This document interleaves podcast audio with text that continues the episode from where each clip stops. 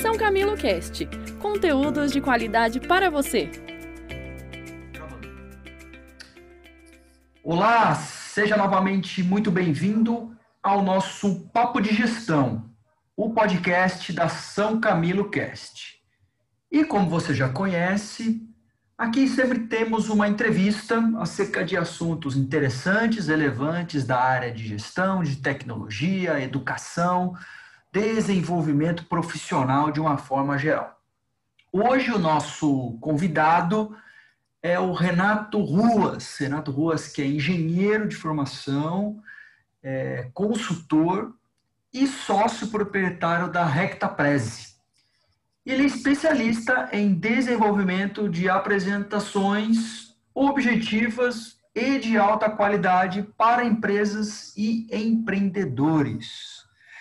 Renato, seja muito bem-vindo ao nosso podcast. Obrigado, Kleber. Eu que agradeço o convite.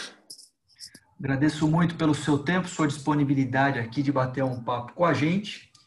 E hoje o nosso bate-papo é um assunto que eu considero de grande utilidade, de grande importância e relevância para o mundo dos negócios e para o mundo de gestão e para os profissionais em geral falaremos sobre apresentações, ou melhor, sobre como desenvolver apresentações de alta qualidade com quem conhece do assunto, com o ultra especialista aqui, o Renato. E para começar, Renato, é, o nosso podcast, vou fazer uma pergunta bem direta para você. Realmente, uma apresentação bem feita, né, seja para um relatório, seja para uma apresentação de status ou uma apresentação de vendas, elas realmente fazem diferença no resultado final de um, que a gente, do que a gente quer apresentar, ou até mesmo de uma negociação, ou até mesmo de uma apresentação de um projeto? Fazem realmente a diferença? Weber, com certeza. Em comunicação importa muito como que você entrega a sua mensagem, como que a plateia recebe essa mensagem do outro lado.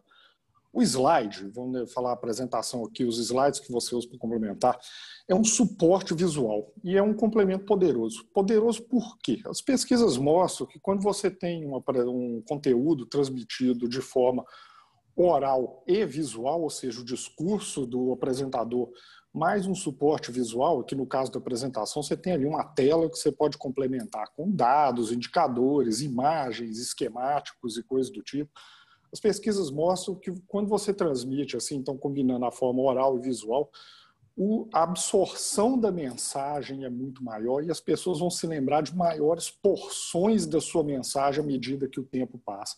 E quando você está falando de uma apresentação, seja uma apresentação dentro de uma empresa, uma reunião de trabalho, uma apresentação para o cliente, onde você está propondo aí uma solução, uma venda de um serviço, um produto para ele, precisa, eh, você precisa entender que assim, muitas vezes a tomada de decisão não é feita naquele momento. O cara, você vai lá, apresenta o seu produto, o seu serviço, e o que, vai acontecer? Depois de você vão ter os seus concorrentes, vão ter a chance de apresentar e tudo mais. Essa tomada de decisão vai acontecer muito mais para frente. Então é muito importante que o cara se lembre de maiores partes do seu conteúdo à medida que o tempo passa. E essa conjugação, então, dessa parte do oral com visual, você consegue, desde feito da forma correta, você consegue aumentar a absorção do conhecimento e fazer com que a pessoa se lembre de maiores partes do seu conteúdo à medida que o tempo vai passando. Além disso, também é importante dizer que uma apresentação bem feita, ela não deixa de ser uma espécie de cartão de visitas do profissional. Ah, com certeza, né? Com certeza. Concordo. E você ali, você quando você está vendendo uma ideia, vendendo um conteúdo, ou vendendo um produto ou serviço, é, a sua credibilidade conta muito. Então, se você chega lá, apresenta um deck de slides mal preparado, feito de qualquer jeito, a pessoa já pode começar, assim, vamos dizer, até com uma certa má vontade com o seu material, pode passar uma imagem de falta de profissionalismo.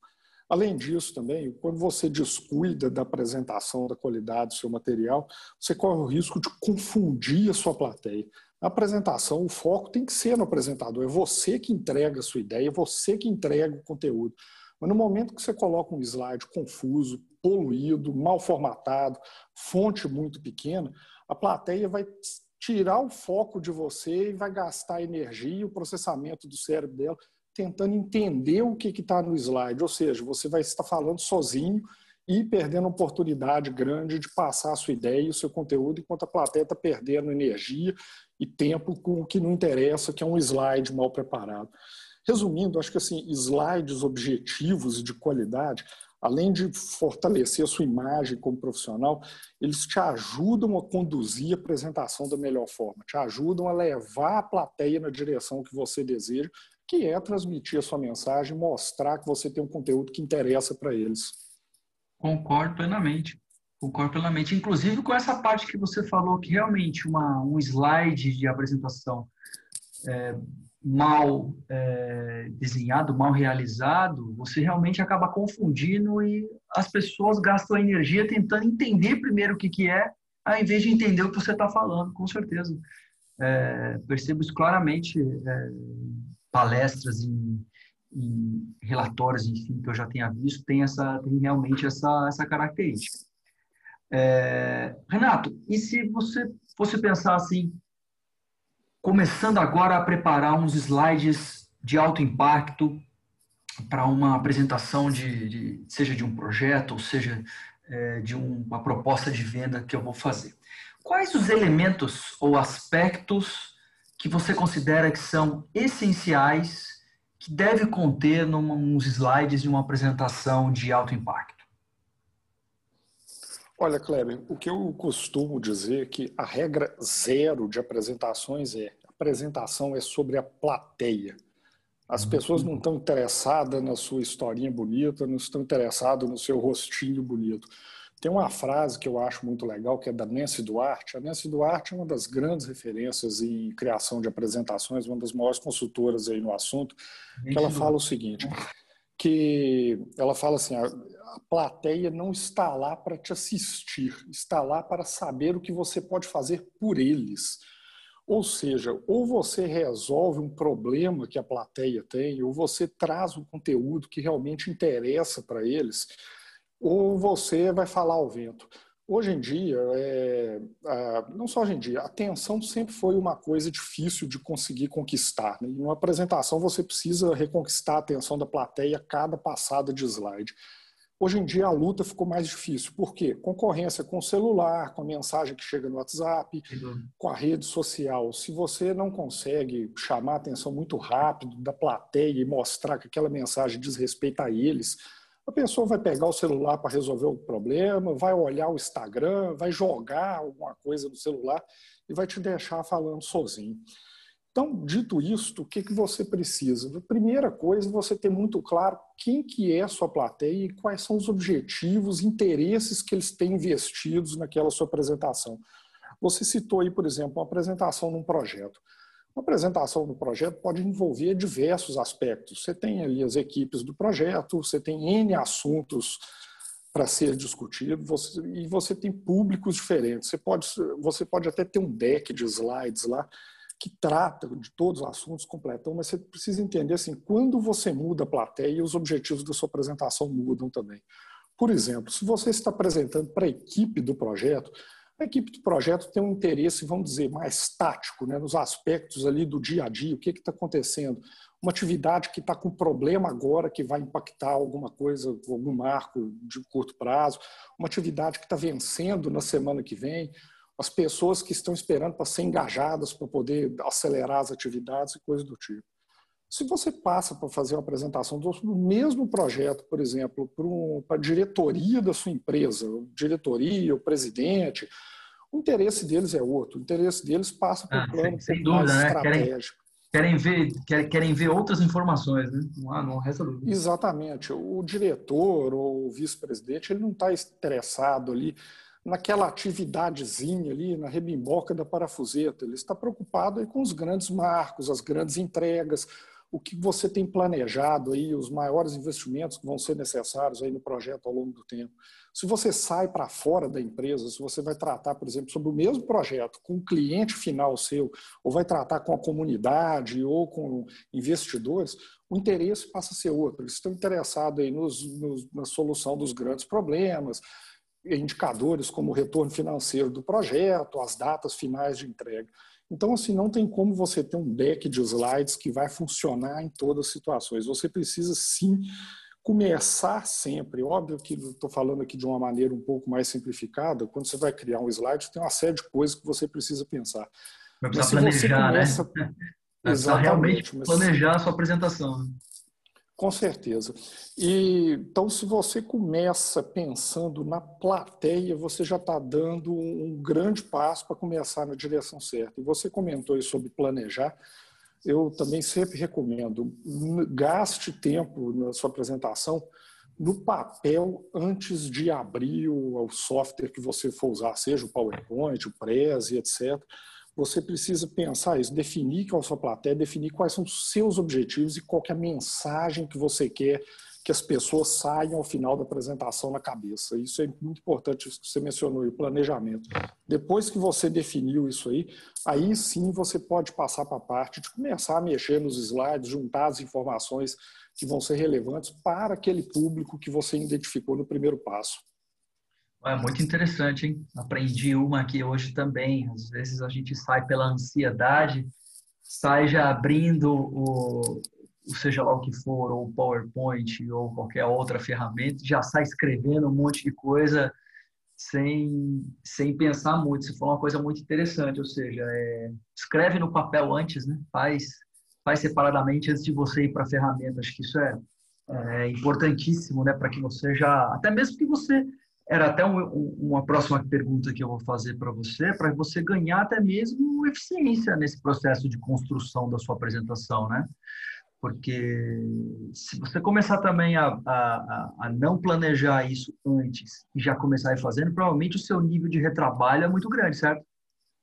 Com certeza. É igual quando você vai qualquer tipo de atividade que você faz, né? se você sai correndo para fazer, você, lá na frente você se encontra com uma coisa que você não planejou e pensa, não, puxa, melhor mudar isso para cá e o que? Retrabalho, retrabalho é tempo, informação que você precisa juntar. Então, como eu falei, eu às vezes uso, por exemplo, o recurso de post-it. Eu coloco um post-it na parede com a sequência dos meus slides, vou escrevendo os tópicos dos slides no post-it para deixar bem claro. E uma hora você fala, não, isso aqui não está legal, de repente eu posso passar esse tópico para frente ou para trás desse outro aqui, vou jogar essa outra informação no outro slide. Depois que você está com esse, vamos dizer, um roteiro grosseiro, assim, né, bem um rascunhão montado, aí sim você sentar para abrir os slides, com certeza você vai ganhar tempo na apresentação. É, com certeza. E até aproveitando essa questão do tempo, você acabou até já respondendo um pouco disso, né? Que vai perguntar para você se é, é, preciso muito tempo para fazer uma boa apresentação. Mas acho que, de uma certa forma, você até já respondeu. Sim, a gente precisa de tempo para planejar, para começar a fazer. Com certeza. Mas até indo nessa linha, eu ia perguntar para você quais as, hoje, até mesmo com tantas ferramentas que a gente tem disponíveis é, no mercado, ferramentas, digo, tecnológicas eletrônicas que a gente tem, é, quais são as principais ferramentas ainda utilizadas, ou que até mesmo você acha que você recomenda para utilizar, para construir, depois que você passou dessa fase de planejar bem como você vai fazer o teu público e etc., qual a mensagem que você vai passar, quais ferramentas mais utilizadas pelos grandes apresentadores é, no mercado atualmente? Olha, essa é uma pergunta bem interessante. Lembrando, assim, né, primeira coisa, você usou a expressão certa, ferramenta. A ferramenta, ela vai ser tão boa quanto o uso que você sabe fazer dela. Obviamente, você tem, às vezes, ferramentas que vão servir melhor em determinadas situações e outras que vão servir melhor em outras. Mas o importante, a primeira coisa, é você saber usar bem a ferramenta. Falando até só perdão, pegando um gancho aí com o que você falou aí da questão do tempo, né? O, naturalmente, preparar uma apresentação é necessário algum investimento de tempo, sim. Você quer fazer uma apresentação bem feita, bem, bem formatada, bem pensada e tudo mais. Além do planejamento, você tem um tempo também gasto na execução. Então, a primeira dica aí é, primeiro, você precisa conhecer bem a ferramenta que você vai usar. Não adianta você pega, abrir uma ferramenta que você nunca usou, você não sabe onde estão os atalhos, onde estão as funções, onde você acha o recurso, você não tem, vamos dizer, os macetes daquela ferramenta, você vai gastar mais tempo, sim. Então, é importante investir um tempo para aprender a ferramenta e aprender a usar. Dito isto, né, como eu falei, pegando o gancho que eu falei lá no começo, a ferramenta vai ser tão boa o tanto que você sabe usar. Em termos de apresentações, a mais óbvia que 99% da humanidade está usando agora é o PowerPoint. Por quê? Porque, primeiro, é uma ferramenta que está no mercado já desde os anos 90. Segundo, que ele está, ela é integrada ao pacote Office, que é usado aí por muitas empresas aí, e um pacote também que já vem sendo desenvolvido, que já tem bastante recurso e tudo mais. E ela fica mais fácil a integração, por exemplo, quando você precisa é, no ambiente profissional é muito comum isso, ou ambiente acadêmico, você precisa usar informação numérica, por exemplo. Você gera um gráfico, faz uma análise complexa lá no Excel e precisa uhum. passar isso para uma apresentação. O PowerPoint é muito mais fácil, copiar, colar. Hoje a integração está muito boa, você consegue depois até formatar seus dados, tabelas e gráficos direto do PowerPoint. Isso aí é um ganho de tempo muito bom. E hoje tem algumas outras ferramentas que estão ganhando terreno aí na apresentação e que vale a pena ser conhecida. Uma que está, vamos dizer, bastante na moda aí é o Prezi. O Prezi, Prezi ele é trouxe verdade, um... Tem muita gente usando. É uma ferramenta que vale a pena ser conhecida. É porque ela trouxe uma dinâmica nova de apresentações. O PowerPoint ele tem um jeito de estruturar a apresentação que vamos dizer um jeito bastante linear slide após slide, você vai contando a sua história aí, passo a passo, como se fosse ali um roteirinho de cinema ali, né? Você vai conduzindo a sua história passo a passo. Falar, né? lembra, lembra isso mesmo, né? Filme do cinema vai passando, né? Passo a passo, né? Exatamente, exatamente. E o Prez ele tem um jeito um pouco diferente. Você pode trabalhar de forma linear nele? Pode, porém ele trabalha com um esquema mais parecido com aqueles mapas mentais onde você tem nós centrais que vão levando para outros nós, esses outros nós podem se dividir em, em subtópicos e coisas do tipo. Trouxe algumas dinâmicas novas, de, assim, vamos dizer, o que eu costumo chamar numa apresentação de perfumaria, aí, de animações, o jeito do coisa e tal, para deixar a, a, apresentação um pouco mais dinâmica. Tem muita gente usando Prezi, muita gente chega para mim, ah, eu vou usar, o, é para usar o Prezi? Eu falei, olha, eu recomendo o seguinte, é, entenda a plataforma primeiro, porque ela é diferente. Como eu falei, não adianta nada você pegar uma ferramenta que você não sabe usar, você vai gastar. É, exatamente, senão você vai gastar um tempo, e energia, né? Para você conseguir colocar, é enorme, né?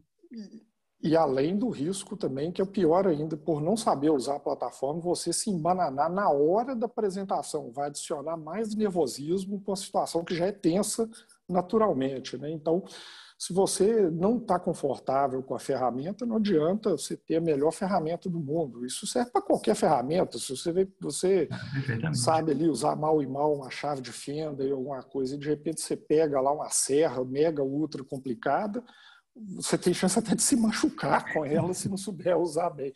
E na apresentação